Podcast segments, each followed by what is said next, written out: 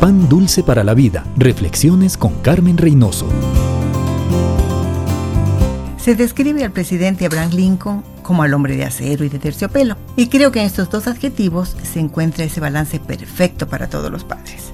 El hombre de acero es comprometido, provee para su familia, la protege, le da seguridad, tiene convicciones, principios y sabe enseñarles a sus hijos con su ejemplo más que con sus palabras.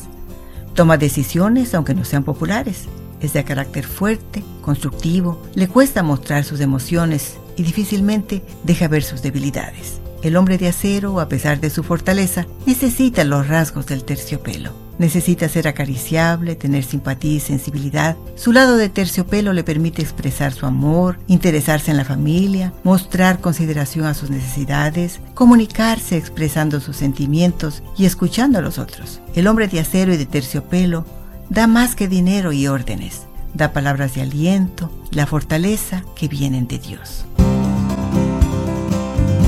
Pan dulce para la vida. Reflexiones con Carmen Reynoso.